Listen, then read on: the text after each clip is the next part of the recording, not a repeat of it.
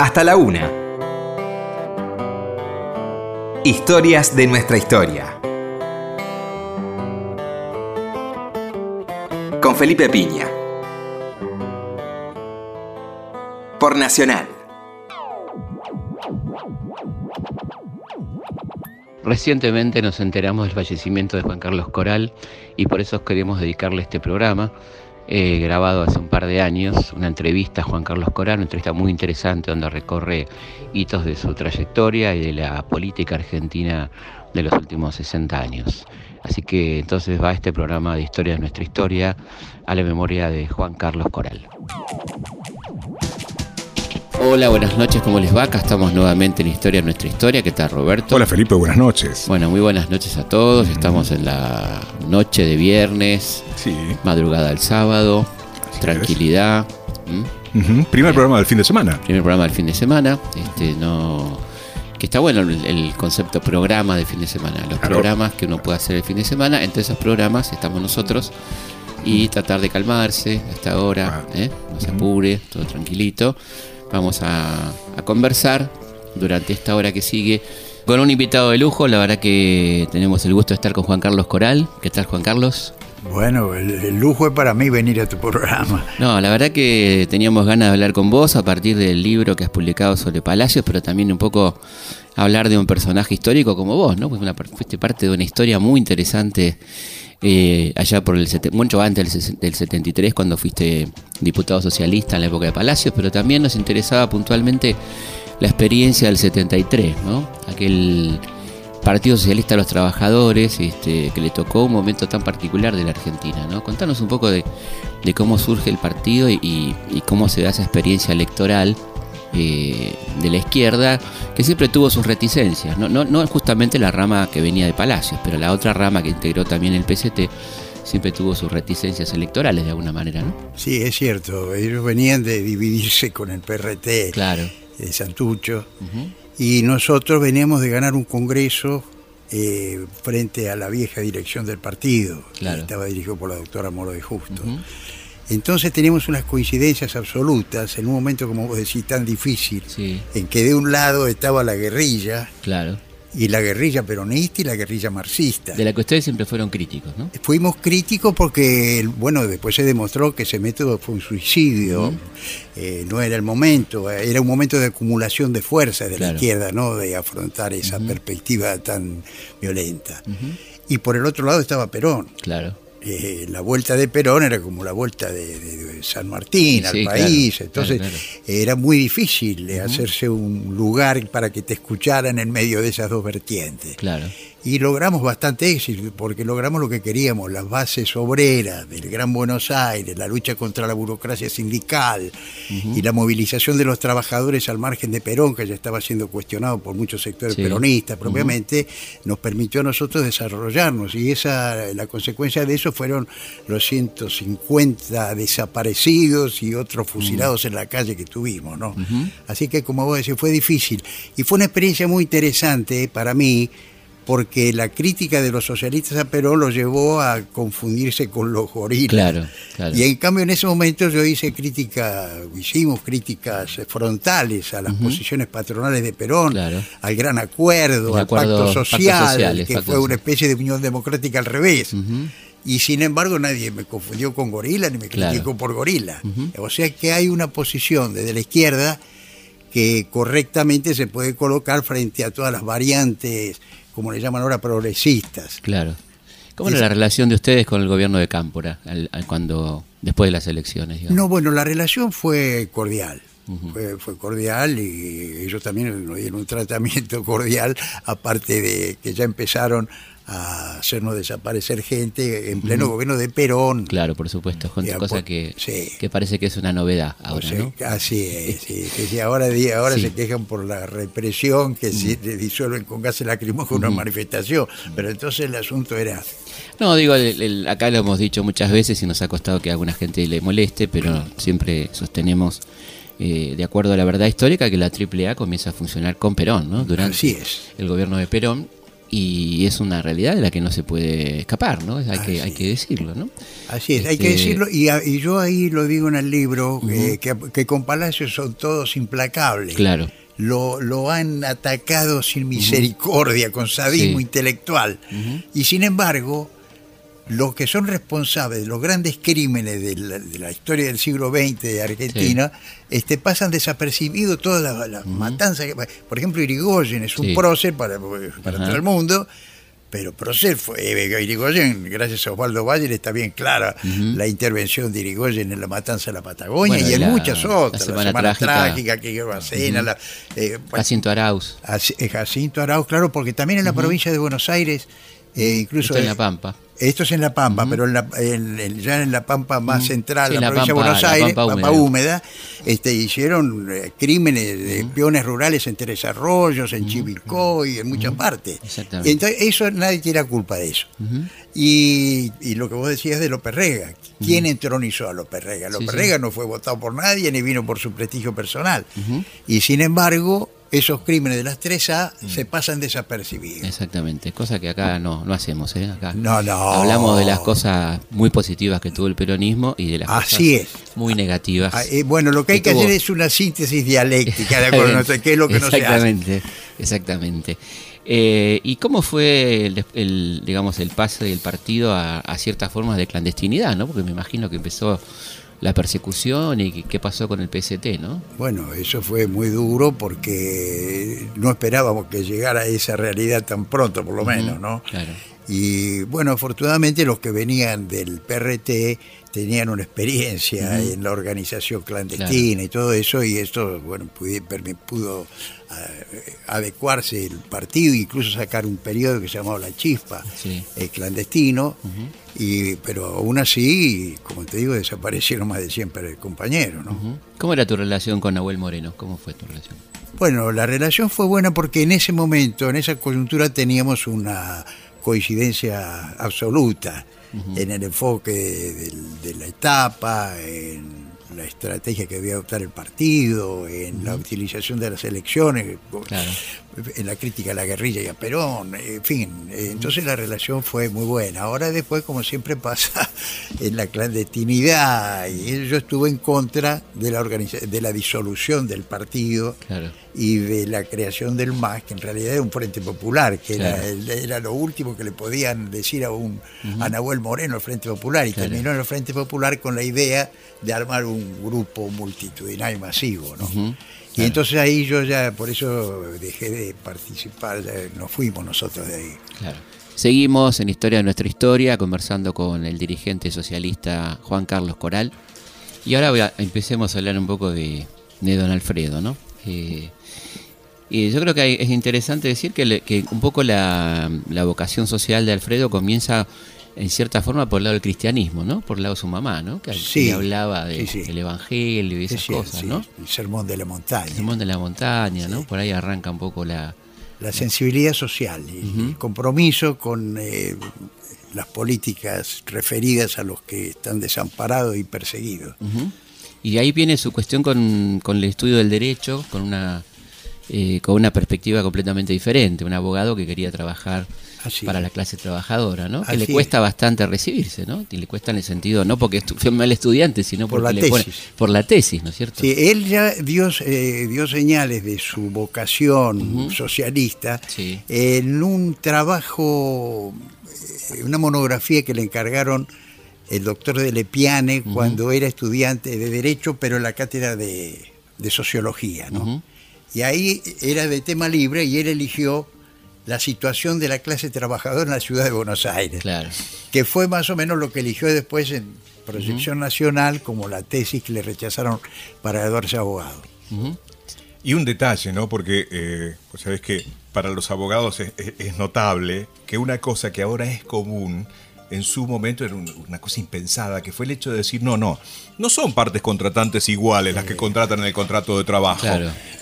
El Estado tiene que tener una visión tuitiva del trabajador, porque el trabajador no contrata en igualdad de condiciones con el empresario. Esa- Chapó. No, no, esa- Claro. tuitiva es la palabra que usaba casualmente Palacio, que Ah, quiere decir en defensa. Claro, porque para, la, para la- la- este, el derecho liberal, el contrato de trabajo era un contrato más y Claro. estaba regido por el Código interpares, Civil. digamos, un contrato interpares. Exactamente, Claro. interpares porque era- eran todos iguales frente a la ley. Ujú. Pero entonces Palacio descubrió eso y produjo una revolución jurídica. Porque si Palacio no establece esa concepción que vos decís, de que hay, el Estado debe proteger a la parte más débil en el contrato de trabajo a través Claro. de las leyes obreras, este, seguiría, se- no se hubieran podido sancionar las leyes obreros. Los conservadores decían que era una intromisión del Estado en el contrato tra- de trabajo de dos partes iguales. Absolutamente. Entonces tuvo que haber una batalla jurídica a medida que iba dando la batalla legal, empezando por la ley de descanso dominical, que fue la primera ley obrera, ¿no? Hablemos primero de su elección, ¿no? Su, su elección como primer diputado socialista de América, Sí. 1904. eh, una situación casi azarosa, ¿no? Cuando la oligarquía ensaya el voto uninominal, ¿no? Así Hasta, es. hasta la jurisdicción, ¿no es cierto? Por la boca. Sí, nunca hubieran pensado que iba a salir un diputado socialista, Claro. con esos manejos, esos malabarismos que hacen con la legislación electoral. Claro. Y salió como diputado por la boca y con votos este, exclusivamente obreros. Claro. Eh, había obreros inmigrantes, pero habría, había también obreros Votantes. Eh, Claro, sí, exactamente. Entonces fue muy importante, fue un hecho histórico porque inició toda una etapa novedosa en, en la legislación y en la política argentina. Claro, porque además este, esta, esta soledad, ¿no? Esta situación de soledad en ese parlamento lleno Ah, de, sí, sí, sí, de sí. conservadores. Ah, no, no, él decía yo no puedo hablar porque pido la palabra y salen 50 Claro. a taparme. Claro. No, e- era solo frente a todos. Y bueno, y eh, de hablar no era por la votación, era porque lo insultaban. Por supuesto. Porque es interesante una cosa, ¿no? Acá a los peronistas, el gorilismo los ha querido humillar con epítetos Sí. eh, descalificativos y cabecitas negras, Sí. de alpargata, grasas, qué sé yo. Aluvión zoológico. Aluvión zoológico. Bueno, y en la época que Paró llegó era lo mismo, con otro nombre, pero Claro. la actitud de estos niños bien tan cultos y tan generosos Claro. este, era la misma. Y entonces le llamaban, este, muy interesante, le llamaban eh, chusma y qué sé yo, eh, polilla humana. Polilla. Y entonces decía, le tenemos que agradecer a Europa que nos haya exportado la cultura este, y la educación. Pero tenemos que reprocharle que junto con eso nos trajo la escarlatina, la tifus, la tuberculosis y las ideas socialistas que son un Claro. veneno que env- envenena a la- clase Los trabajadora. malones, los malones rojos de Cambaceres, ¿no? Claro. Sí, oh, Claro, por- hablaba de los Y malones para rojos. algunos ¿no? socialistas el tema del criollismo. Bueno, también, sí. El tema del criollismo es decir, guarda, ¿eh? porque el socialismo viene de allá y se toma como está. Eh, Entonces para, para bueno. Palacio no se tomaba como estaba No, el no, no. socialismo. Porque para Palacio también la cultura no debería ser un trasplante. Y él Claro. criticaba a Estados Unidos porque decía, esa es una raza trasplantada in- en forma incontaminada. Claro. En cambio nosotros somos, aquí acampó la humanidad y encima nos mezclamos con los, eh, la gente de la tierra. Vamos a valorar en su justa medida lo que fue la ley de, de descanso dominical, ¿no? Sí. Contarnos un poquito, porque realmente fue un avance muy importante, ¿no? Y lo que hubo que luchar por esa ley, ¿no es cierto? Así es, porque eh, no solo la resistieron al Parlamento, que después la resisten con las típicas maniobras Claro. de la burguesía, trampas, excepciones, Echa la ley, echa la trampa. Exactamente, y ellos ya la hacen la trampa antes que salga la ley. Claro, generalmente, Bueno. generalmente está antes. Entonces eso fue tremendo porque en primer lugar en los territorios nacionales no se aplicaba eh, y en algunos sectores tampoco se, se aplicaba por distintas razones. Este, y fue todo un, un proceso lograr la plena vigencia de la ley. Y que sea un día, el domingo, ¿no? el domingo, Porque exacto. querían, ellos querían que sea un día a determinar en la semana. Ah, sí, sí, porque yo decía el descanso hebdomadario, que era el Claro. descanso de una vez por semana. Ujú, en Con lo cualquier cual la familia podía no coincidir. Ese es el aspecto. porque trabajaba toda la familia. Así Recordemos que es. los chicos empezaban a laburar a los cinco años, ¿no? Eh, los así, hijos sí, obreros. Sí, ¿no? sí, sí. Ese es el aspecto que tomó en cuenta Palacio para rebatir la idea de un, un día cualquiera de descanso. Y aparte es genial el argumento que utiliza de que ustedes que son cristianos para que el domingo puedan ir a misa. Ah, no, no, porque él siempre le buscaba la vuelta, sí, cómo no. Eso me pareció genial. ¿no? Sí. Ustedes son todos católicos, ¿cómo no van a decir? Así siempre se apoyaba como en el judo, se apoyaba en la fuerza del otro. Absolutamente, ¿no? Sí. Y Después este será un pionero en muchas cosas, como la ley de voto femenino, ¿no? Que va a presentar en el, en el año 11, ¿no? Un año antes de la ley Sáenz Peña. Así es. El primer proyecto de voto femenino. Sí, sí, sí, porque, porque Palacios tomó, eh, como vos mencionaste con, no sé, con motivo del descanso dominical, Palacios tomó la familia obrera. Claro. Y él decía que no solo había que visitar al trabajador en su lugar de trabajo, sino también en su vivienda, que es donde más se notaba la insuficiencia del salario. Claro. Porque ahí se veía la, eh, digamos, la, la cocina sin comida, eh, los pisos de tierra, bueno, todas las barbaridades que hay. Que si vos vas y ves un obrero con el uniforme en, el- en la industria, no te das cuenta Claro. que la forma que están viviendo. Y entonces tomó la familia, por eso se ocupó de, lo- de las mujeres y los niños. En el aspecto electoral, como vos decís, pero Claro. también en el aspecto laboral, Claro, que la tenían ley, ¿no? problemas específicos, ¿no? También la ley de, de trabajo infantil, todo ese tipo de cosas. ¿no? Así es, y, lo- y la ley de hogares escuela para, para, para garantizar la- no solamente la escolaridad, sino la comida el, y el deporte a los niños de las provincias del interior. Y hubo el- un conflicto con el partido a partir del duelo, ¿no? El tema del duelo, ¿cómo fue eso en el Sí. año 14, ¿no? Sí, sí, el duelo fue un pretexto. El duelo estaba efectivamente prohibido en los estatutos y esa prohibición la pusieron este, destinada a Palacio, que era el único que se batía a duelo, porque Claro. me gusta jamás se hubiera batido a duelo. Seguro. Entonces, ese era un, era un arma que tenían ahí de reserva para cuando, cuando lo quisieran sacar a Palacio. Y efectivamente lo sacaron por eso, pero ahí hubo un delegado en el Congreso que lo expulsaron a Palacio, en el Salón Verde de la Boca. Hubo un delegado del interior este, que descubrió la maniobra ingenuamente, cándidamente, Ujú. y dijo, pa- a Palacio no le dieron derecho ni a defenderse. Cuando pidió la palabra para defenderse y se la negaron, salió este delegado de una provincia, de Anónimo, eh, salió y dijo, este, ¿qué le vamos a dar palabra para que se defienda? Hace rato que lo debimos haber echado por su criollismo nacionalista. Claro. Ahí ese tipo descubrió toda la maniobra, el duelo era un pretexto. El criollismo. El criollismo. Por eso eh, justo hablaba de política criolla Ujú. despectivamente. Seguro. Pero el adjetivo de criollo no venía al caso, era Seguro. política burguesa, no la política criolla. Seguimos conversando con Juan Carlos Coral, aquel, sí, sí, el mismo, candidato a presidente por el Partido Celeste de los Trabajadores de 1973. ¿Cómo era Es- ese, ese partido socialista que, que era más liberal que socialista? ¿no? Porque me acuerdo, por ejemplo, el número uno de la vanguardia que dice somos los hijos de Smith, Ricardo y Marx. ¿no? No, no. En la tapa, ¿te acordás? El número uno, ¿no? Que es como en tercer lugar Smith, Ricardo y Marx, ¿no? Qué barbaridad, no, no es sí, no, ellos, eso fue- ellos reivindicaban todas las tradiciones en economía, todas las líneas de desarrollo cultural que había tenido la humanidad, incluso en economía. Entonces, Claro. No, no. eh, y a Marx lo tomaban, bueno, Juan. Justo fue el primer traductor de Marx al castellano. Sí. Pero la doctrina marxista la tomaban con pinza, tomaban lo que les convenía. Claro. A pesar de que justo todos los, los, eh, todos los documentos originales del partido eh, definía el Partido Socialista como un partido clasista, ¿no? Claro. Pero bueno, después se hacía crítica de Marx que lo desnaturalizaban. Claro. Era más como más berciano, ¿no? Como esta cosa del Ah, evolucionismo. no, sí, claro, claro. eh, La doctrina, que incluso Palacio también estuvo muy influido por eso, ¿no? Aunque Palacio siempre reivindicaba la necesidad de la revolución. Claro. La idea, digamos así, la síntesis que hacía Palacio de la doctrina era que mientras no fuera posible terminar con el capitalismo, había que hacer obras concretas claro. para mejorar la vida de los trabajadores, mientras durara la esclavitud capitalista. Claro. Este, pero no sé a qué venía que vos me No, no, preguntaste que algo. estábamos hablando de que eran más eh, evolucionistas. Ah, no, no, sí, que incluso los de Bernstein y todo esto. Eh, ¿no? Claro, no, pero el que, el que planteó la doctrina reformista o evolucionista fue, eh, en primer lugar, Jean Jaurès, Jean Jaurès, sí. con la teoría de la evolución revolucionaria. Ujú.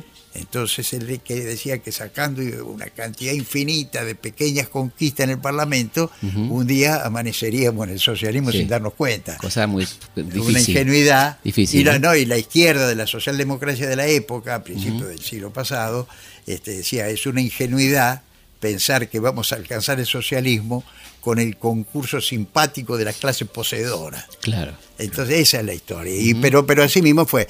Lo que pasa es que también estaban en un momento en que la revolución social acá no, no estaba a la vuelta de la esquina.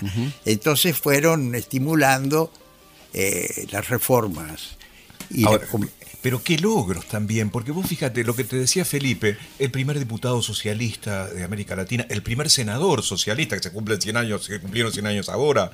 O sea que esa lucha, aún con sus errores, dio resultados concretos, ¿no? Más allá de que uno esperaba a bueno. los obreros socialistas también. Claro. Bueno, dio resultados concretos porque, primero, porque era una doctrina alternativa de todo lo que se conocía y llamaba la atención hasta los intelectuales. Claro. Y segundo, porque había una clase obrera insatisfecha, que tenía su rebeldía, que había venido la- la- los, los inmigrantes trayendo no solamente la doctrina, Claro. sino los métodos de organización Sí, y de de, lucha, lucha. claro, Exacto. totalmente, ¿no? Entonces el, el periódico de clase y toda la actividad produjo eso que vos decís. ¿Qué, qué actitud toma Palacio frente a la Revolución Rusa? ¿Cuál es su, su visión de la Revolución Rusa? Bueno, la revolución, la, la primera visión eh, era completamente de apoyo, positiva. Palacio cele- eh, celebró la llegada de la revolución eh, rusa diciendo, por fin las abejas van a hacer miel no, para que no se la coman otros.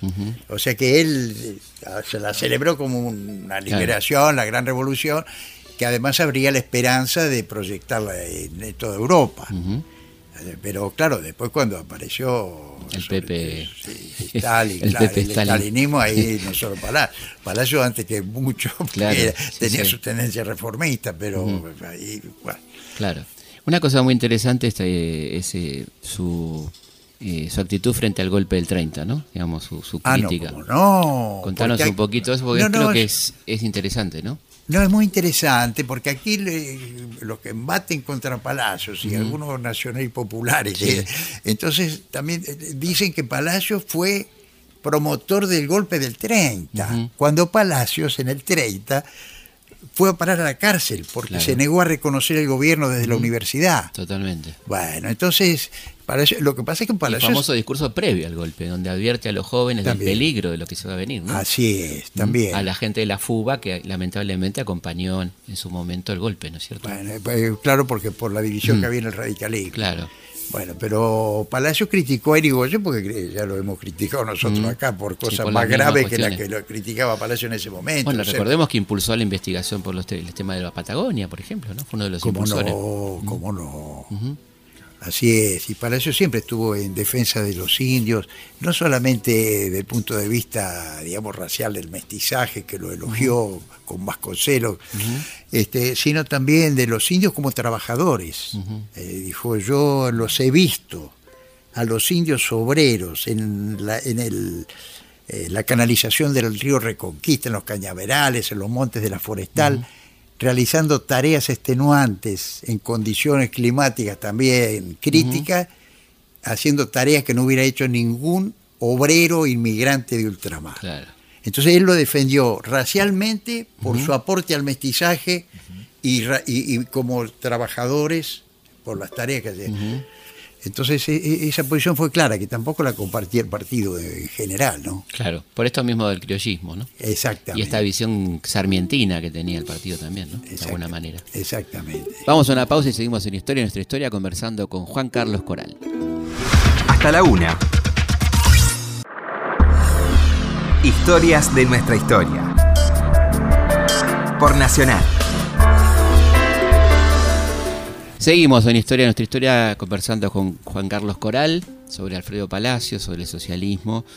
Y a mí estamos llegando a uno de los momentos, me parece, más interesantes de, Palacios, el Palacio que recorre el país y hace casi un segundo informe Vialem Macé, ¿no?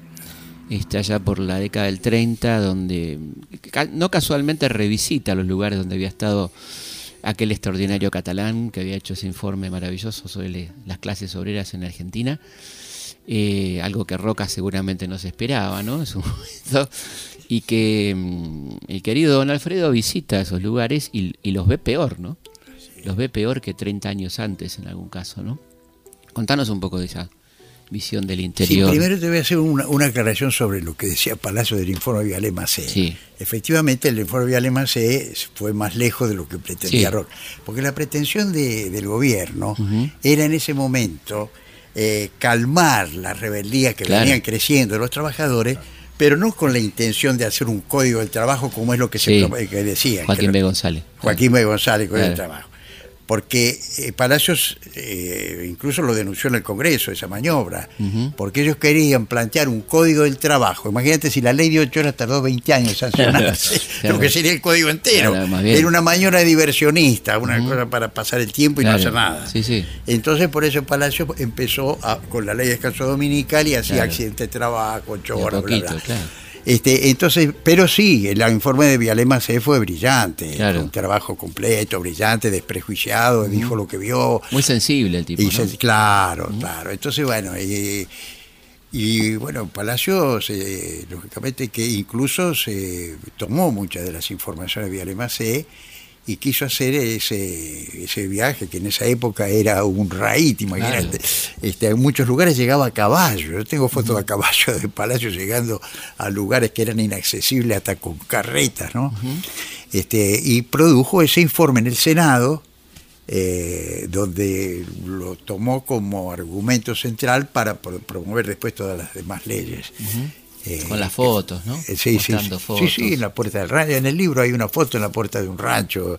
Y Mm. después, eso también es interesante, después fue a la Villa Miseria como visitando a los descendientes de aquellos desgraciados Claro. que había visto en Claro, el norte, ¿no? claro. Cuando de la Villa Miseria no hablaba nadie, porque en esa época era un tabú, incluso el propio Perón construyó eh, muros para tapar la Villa Villa viniendo de Seiza, que para que los turistas no la vieran, construyeron unos muros terribles, nadie hablaba de la villa.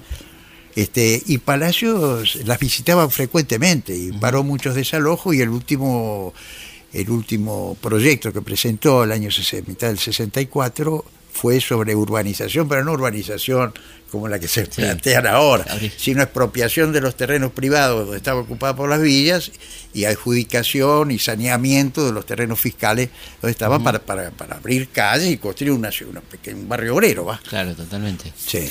Eh, sí, aparte, bueno, ahí tenemos esa anécdota maravillosa de los niños este, ricos que tienen tristeza, Ah, que, que contaba que, que le habían dicho que los que él veía a los chicos santiagueños muy mal y decían que era una forma constitutiva de su, Exacto. del santiagueño hasta que él pide que lo inviten a una reunión en una casa y estaban los chicos, los hijos de los senadores donde gozaban de muy buena salud, esos chicos no tenían ningún problema, ¿no? Este, había una diferencia que tenía que ver con lo social, evidentemente. Y llegamos a, a un tema interesantísimo que es Palacios y el peronismo, ¿no? Cómo, cómo ve él el peronismo y esa relación tan conflictiva que tiene que ver con una lectura que fue bastante común a la izquierda en general en torno al peronismo, Así ¿no? es, totalmente. Es decir, este movimiento que irrumpía de mano de un coronel, con, que venía de un grupo como el GO, ¿no? Entonces, bueno, toda esa. La esa única cuestión. excepción de, la izquierda antiperonista fue casualmente Nahuel Moreno, pero tampoco con la posición correcta, porque Claro. él hizo lo que llaman los trotskistas el entrismo. Claro. Claro. Y lo que había que hacer era la confrontación, no, no del punto de vista gorila, la confrontación Claro. que hicimos en el 73. Ujú. Bueno, entonces eh, ahí hay, hay un, un hecho fundamental que, que no se tomó en cuenta, y que es el imperialismo, terminada la Segunda Guerra Mundial, se aterrorizó por la perspectiva del crecimiento de los partidos comunistas y del socialismo, la socialdemocracia en Europa Claro. y en los países semicoloniales. Entonces cambió el eje del debate de capitalismo o socialismo por democracia o fascismo. Claro. Y creó el, el cuco de que iba a crecer el fascismo, estaba Franco sobreviviente, Sí, sí. las dictaduras latinoamericanas, eh, creó el cuco de que crecía el fascismo y Perón era el designado como líder de la resurrección fascista en América Latina. Ese fue el, el fenómeno, la trampa tendida que, mo- que tomó la izquierda, que la izquierda cayó como Sí. ese fue el tema, ¿no? Porque a Perón lo atacaron por, por, por eh, por, por fascista, por Claro. líder fascista. Sí, sí, y sí. como vos decís, había antecedentes. El GO era un antecedente. Por supuesto. La recepción de los refugiados nazis acá también era otro. ante- Había muchos antecedentes. La embajada de Perón, eh, eh, agregado militar en la embajada argentina en Italia en época de Mussolini, otro antecedente. Pero de ahí a, cre- a creer en esa trampa que tendió el imperialismo de que el fascismo iba a resucitar. No, y, a, y a asociarse con, con la sociedad rural, con la Unión Democrática, ¿no? Ese horror que fue la Unión Democrática, ¿no? Eso fue, una, eso fue una alianza esotérica, porque la verdad... que- Demoníaca. sí, Sí. porque no te- eh, yo digo ahí en el libro, ¿no? Que las diferencias que podían haber con Perón no eran ni remotamente parecidas a las que podía haber con la sociedad rural, Claro. con el imperialismo, porque Braden era, Braden era, vos sabés que Braden era un lobista, como se dice Sí, ahora, claro. de, de, la anaconda. Sí, exactamente. Sí. Y entonces en realidad lo pusieron de embajador como un infiltrado Claro. en el gobierno argentino. Sí, y ese era Braden. Entonces Perón, que era vivísimo como político, no le costó nada inventar la fórmula o Braden o Perón. Sí, fantástica, las mejores. Claro, pero que la democracia la pudieran comprar los sectores poderosos, entre comillas, del imperio es una cosa. Ahora, que los partidos de izquierda no, compraran claro. eso, No, no, no, no, porque era más grande el terror al fascismo Claro, que eso. claro. claro. Ahora, ojo, que hubo sectores de izquierda como Américo Gioldi que fueron gorilas de verdad. Absolutamente. Eh, porque norte- terminó con Videla, si querés más pruebas. Sí, Norteamérico Gioldi. Claro. Eh, sí, sí, una persona tremenda, ¿no? Sí, entonces y, había bueno, unos- y el hermano no le iba en saga, ¿no? Sí, Este sí. Rodolfo y, y la actitud que tuvo el PC en aquel momento. Bueno, Codovila dice, tremendo, ¿no? Codovila dice, Perón es un líder fascista pre, ¿cómo se pre no sé qué cosa? Bueno, prehistórico Claro, o algo así. No, no, antediluviano, Antediluviano. esa es la palabra, Sí. ante- peor todavía. Bueno, los elogios, los elogios a Estados Unidos en ese momento por parte del PC, que estaban todavía en romance previo a la Guerra Fría, ¿no es cierto? En aquel momento. Claro, estaban preparando la coexistencia pacífica. Se venía, se venía todo eso. que no fue tan pacífica porque a ellos los, los- los- los sacaron del mapa, ¿no? No, claro, absolutamente. Siempre cuando vos entras en sociedad con la burguesía, siempre el que pierde sos vos. Además, bueno, recordemos representante de- de- de- del horror estalinista, ¿no? O sea que, cosa que siempre nos encargamos de, de repudiar mucho en este programa porque nos parece una persona que no ha recibido todavía toda la, la crítica que merece Stalin, ¿no? todavía goza de cierta impunidad, ganó la guerra, ¿no? este, y el horror que ha hecho, los horrores que ha hecho ese hombre, la- el daño que ha hecho incluso al nombre socialista, ¿no? Incorporándole el término de real, ¿no? Socialismo real. Este, Horrible. si esa es la realidad. Claro, bueno, es que Sí. casualmente ahora los socialistas. Hay un escritor francés que, que acaba de hacer un libro que dice El socialismo, le- eh, el gigante herido. Y ese es el asunto, que nosotros no tenemos referencias. Claro. Primero era Rusia, después eh, Yugoslavia fue un ejemplo interesante, Tito. después la Revolución Cubana y todo eso. Sí, sí.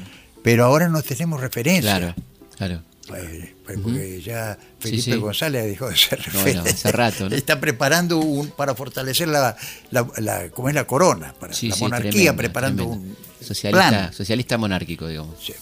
Nuevo sí, una cosa nuevo modelo. bueno, advirtió contra los socialismos bolivarianos. Ah, ¿cómo Claro. no? y sí. Por favor, sí. No, no, tremendo. Ah, Bueno, no, hay- yo te quería, perdóname, ahora sí. que hablaste de Perón frente Sí. al peronismo y eso, yo Sí. eh, ahí te cito, Ajá. porque eh, me, me interesó mucho en el historiador, vos habías Sí. publicado algo diciendo que Perón nunca hizo una crítica tipo gorila de Vita, ni de las masas peronistas, y que se opuso a los fusilamientos. De Palacios, digo. De Palacio, Palacios, sí. sí. Eso es muy importante. Sí, absolutamente, a eso íbamos, ¿no? Digamos, como si bien eh, Palacio fue duramente perseguido por el peronismo y se exiliaba renuentemente en, en en Uruguay, ¿no? Y ahí este, tuvo una actitud muy, muy interesante en cuanto a, a- la crítica que hizo el peronismo y en el momento donde las papas quemaban, como fue el momento de los fusilamientos del 56, que, que es interesante que nos cuentes cuál fue la actitud de Palacios cuando Aramburu fusila a, a esta gente, ¿no? Ahí fue el rompimiento con la Revolución Liberal. Eh,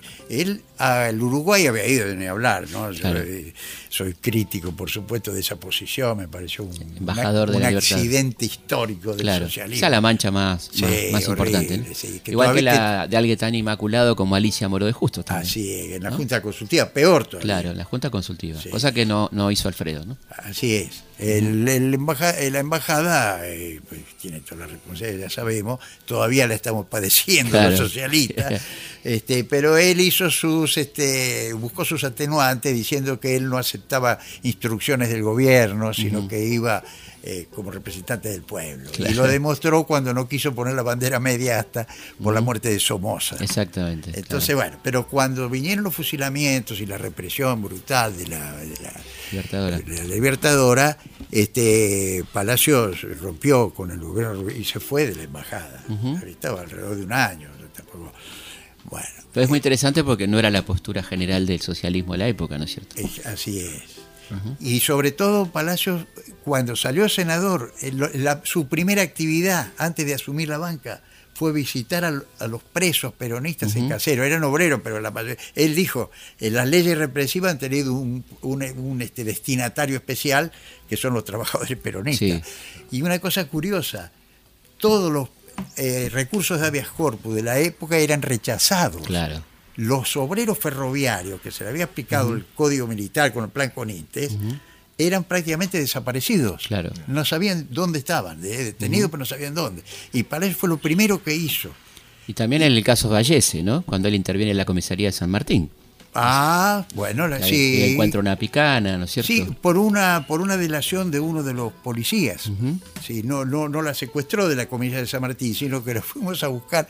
¿Vos, una vos estabas ahí? Sí, sí, Bueno, contanos, porque es muy interesante, y- ¿no? Sí, sí, yo y eh, no podía encontrar, él quería buscar un diputado o un senador que lo acompañara de otro partido eh, para que no pareciera un acto de propaganda política, ¿no? Está faltando acá un eslabón importante Sí. en este relato que es tu relación con Palacio, ¿no? ¿Cuándo empieza tu relación con Palacio? Y que es muy importante, ¿no? Ah, ah, que ahora Sí. quieres que te... Sí, sí, por no, favor. no, bueno, como no. eh, yo entré al partido después de, de la caída del peronismo con la consigna de la juventud que era Partido Socialista recuperado para la clase trabajadora. Ah, bueno. Esa era la consigna, ¿no?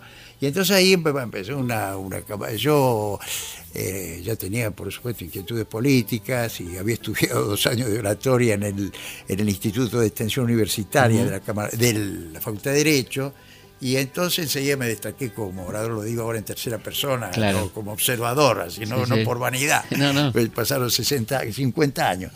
Este, y entonces le dijeron a Palacio, Palacio un día me fue a escuchar un acto en Matadero, eh, fue escondido en el auto, ¿no? Y bueno, y, al día siguiente me llamó y estaba por empezar la campaña eh, del 58 de elecciones de presidente que Claro, ganó Frondizi. Frondizi. Y entonces él me, me designó para que lo acompañara en todos los actos de la campaña.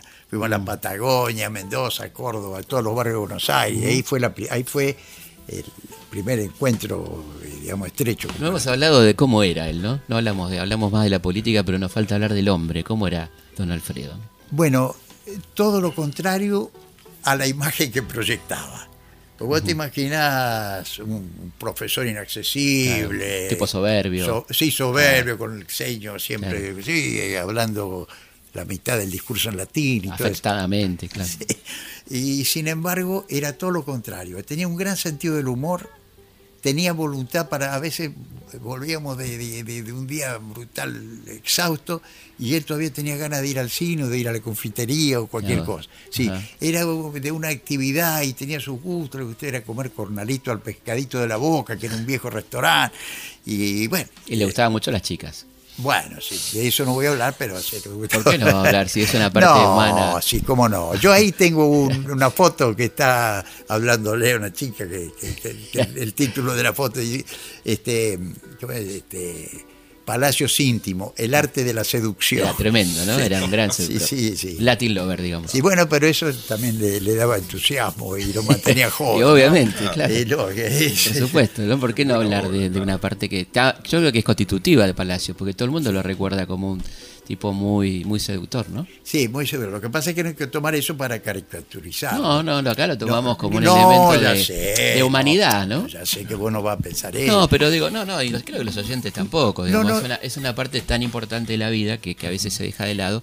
No vamos a hacer centro en eso, pero digo, era una parte Sí, que, sí, sí, que sí. él eh, era parte de su, de su personaje también. ¿no? Y que en definitiva tenía también importancia en su desempeño político, Claro. porque eso es lo que lo mantenía con entusiasmo. Él decía que la, que, que la, medida de la, la medida de la juventud no es el calendario, sino la capacidad de reacción frente a la injusticia. Ajá. Y por eso se había mantenido Ah, joven y que claro. se había mantenido socialista porque él no, perdía, no perdió nunca de vista el ideal socialista, como los navegantes de la antigüedad no perdían de vista la estrella polar para atravesar las tempestades. Vos hablabas del, del 58 y bueno, y él tuvo una postura de apoyo muy decidido frente a la revolución cubana, cosa que no fue lo común en el socialismo Así local. ¿no? es, Por supuesto, lo mismo que, que con Salvador Allende, pero lo de la Revolución Cubana es más, más definitorio todavía.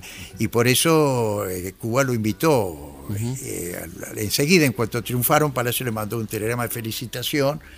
Ya había relación, aquí estaba Dici Gira, que era la delegada del 26 de julio Claro. en la Argentina y tenía una estrecha relación con nosotros. Y, bueno, pero el gobierno cubano lo invitó inmediatamente y, Palacio pasó un mes en Cuba recorriendo absolutamente todo. Y una de las conclusiones importantes que sacó Palacio, que también eh, es importante para la política aquí, eh, referido al campo, es que Palacio vio como un latifundio no hay que subdividirlo en pequeñas chacritas granjas. Sino que el latifundio transferido a una cooperativa de trabajadores agrarios Claro. este, produce mucho más. Si ahora vemos lo que son aquí las máquinas, este, Claro. las máquinas de, de siembra directa con asistencia satelital, imagínate, va a poner una granjita de dos hectáreas. Entonces, eso, para eso tenía ya esa concepción con la fiteusis y todo lo demás, eh, concesiones vitalicias Claro. a sectores de cooperativos, bueno.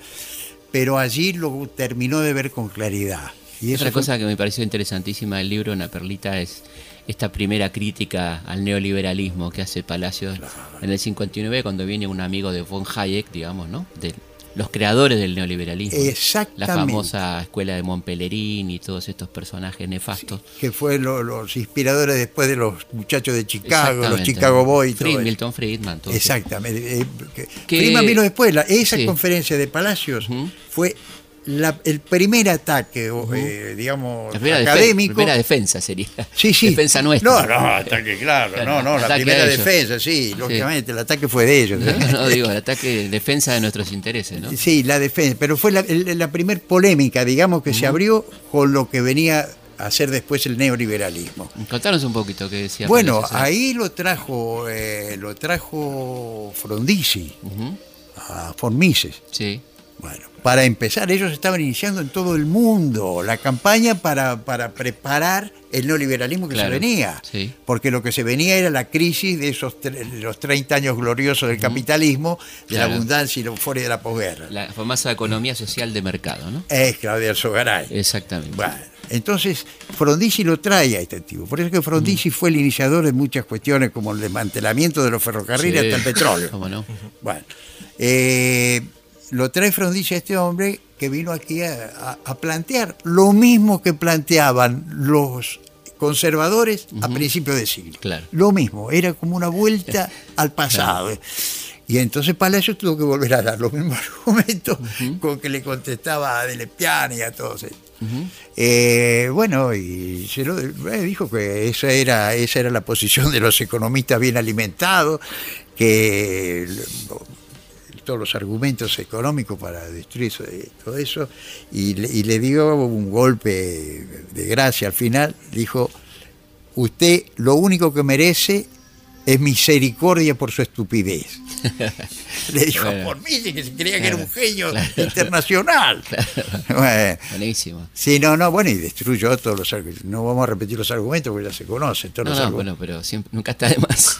En el 61 eh, obtiene votos peronistas, ¿no? Palacio. Bueno, es que eh, el 61 fue uno de los primeros, una de las primeras eh, elecciones eh, donde el voto en blanco no fue mayoría. Claro. Y todos los barrios obreros, eh, Lugano, Matadero, Barracas, todas las zonas obreras, votaron mayoritariamente por Palacio. Palacio sacó la mayoría en la capital, Claro. que es una cosa eh, totalmente sorpresiva. Y ahí hay un, un un elemento político que yo no lo trato en el libro porque para no evitar con las polémicas internas que Claro. nos agotan a todos. Pero ahí fue, se cometió un error brutal, que fue un error y al mismo tiempo fue estimulado desde afuera, fue una infiltración también y muchas cosas que bueno, vamos a desarrollar acá, pero que existieron. Este, el socialismo de vanguardia. Sí. El socialismo de vanguardia, el momento en que Palacio se reivindica de todo esto que hemos estado hablando, de la embajada, de, de las posiciones gorilas, Claro. del socialismo, de todo eso, consigue el apoyo de lo- los obreros peronistas. Eh, por lo menos en, en un Sí. principio, ¿no? Sí. Saca la mayoría por la capital. Y ahí inmediatamente se, se, se separa el socialismo de vanguardia, que se llevó la mitad de la, la mayoría de la juventud, y fue una, una- una tragedia para el partido. Claro. claro. Porque entonces es como si se desinflara en el momento más importante de su resurrección. Y esa etapa de, de Palacio Senador fue tremendamente activa, ¿no? La etapa de los Ah, sí, 60. sí. No paró, ¿no? Bueno, eh, ahí hay una cosa muy interesante, porque Palacio siempre retomaba la- la- los, este, los trabajos interrumpidos o los trabajos postergados que tenía. Él había presentado en la década del 30 proyectos sobre salario mínimo vital y móvil previendo la inflación, Claro. casualmente, Claro. para los obreros de Tucumán, otro para los del Chaco. Y entonces logró en el 14 bis, que tampoco eso se habla mucho, el 14 bis de la Constitución de Sí, la Reforma del del 57. 57, este, esa fue casualmente el logro que Palacio tuvo siempre en la cabeza, que tanta discusión jurídica sobre si las leyes obreras eh, son una intromisión en el contrato de trabajo, él quería, para terminar con la discusión de raíz, convertirlo, darle jerarquía constitucional, Constitucional, claro. convertirlo en una... Y ahí hizo el artículo 14 bis, donde está incluso Sí, el 10% Sí, de... sí, la, la revisión de los libros de las empresas, bueno, cosas. Exacto, que es lo que más le duele. Le duele Sí, más la revisión de los libros que el 10%. Por supuesto. Bueno, y el retiro de la constituyente, ¿no? De Palacio, ¿no? Ese Sí. retiro tan interesante, ¿no? Esa pelea ahí. Pero eso del, del, eh, te quiero, porque hablábamos de la época de Frondizi, y este, esta sanción del 14 bis, que incluyó en uno de sus puntos el salario mínimo vital y móvil, Palacios, eh, llegado a senador el 61, este, presentó el proyecto de salario mínimo vital y móvil, porque Claro. mientras no se reglamentara por ley, el artículo constitucional no tenía Tenía vigencia. vigencia, claro. Y un detalle soci- socialista, Ajá. porque ese salario incluía no solamente una discusión por la remuneración, sino vivienda, Ah. alimentación y esparcimiento, entre otras Así cosas. Es, así es. Eh, todas las necesidades de una familia obrera. Eso incluye taxativamente el artículo 14 bis, exactamente. Bueno, y, tengo- y, eh, perdóname, No, y- no. y, entonces la vez pasada un abogado laboralista me dijo, bueno, pero entonces las paritarias dejaban de tener... No, las paritarias eran para discutir las condiciones de trabajo de ahí para arriba, y los salarios también de ahí para arriba, pero la base no se discutía automáticamente. Claro. Ahora el salario mínimo vital y móvil que dice que se, se aplica, que lo llaman, sal- eh, no es ni vital ni móvil, Claro. es mínimo nada más. Claro. Porque no es vital porque no es automático. Y no es móvil eh, porque no, no- la inflación sola no lo mueve. Porque por eso las paritarias, ¿no? Hay que recurrir Para a las paritarias, pero está íntegramente supeditado a las paritarias. Sí, sí, sí, mientras sí. que por la ley las paritarias iban a ir eh, del piso ese para Claro, arriba. Exactamente. Bueno, se nos pasó volando la, la hora. eh, estábamos con Juan Carlos Coral eh, presentando su libro Alfredo Palacio, El Socialismo Criollo, que es toda una definición, como, como venimos viendo. Te agradecemos mucho, Juan Carlos, la, la visita y la verdad que se nos pasó volando el tiempo, quiere decir que la pasamos bien. Por lo menos nosotros la pasamos bien. Bueno, que vos yo, también. pues, ni hablar. Bueno, Bueno. muchas gracias y Bueno.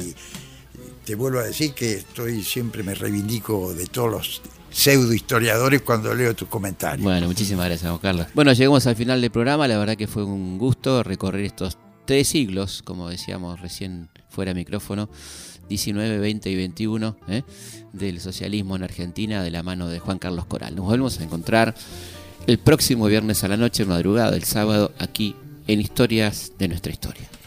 Historias de nuestra historia. Conducción, Felipe Piña.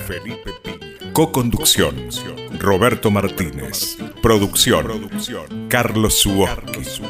Archivo Mariano Fay. Edición Edición Martín Mesuti. Martín Mesuti. Ni el mismo Isaías, profeta nacido, mil años primero que el noble Jesús, tuvo la certeza de ver convencido a la gran doctrina que Cristo dio a luz. No es sencillo el tema, porque tal doctrina desde sus principios clama la igualdad del hombre en la tierra que ambula y germina por ser la semilla de la humanidad. Si Cristo clamaba con todo su altruismo, con todos sus actos que están y estarán, la igualdad del hombre en su socialismo, que a nadie le falte un cacho de pan. Ahí está de un viaje, clarito el camino que los mandatarios podrían seguir. Si quieren de juro cortarle el destino a tanta injusticia que ha entrado a acudir.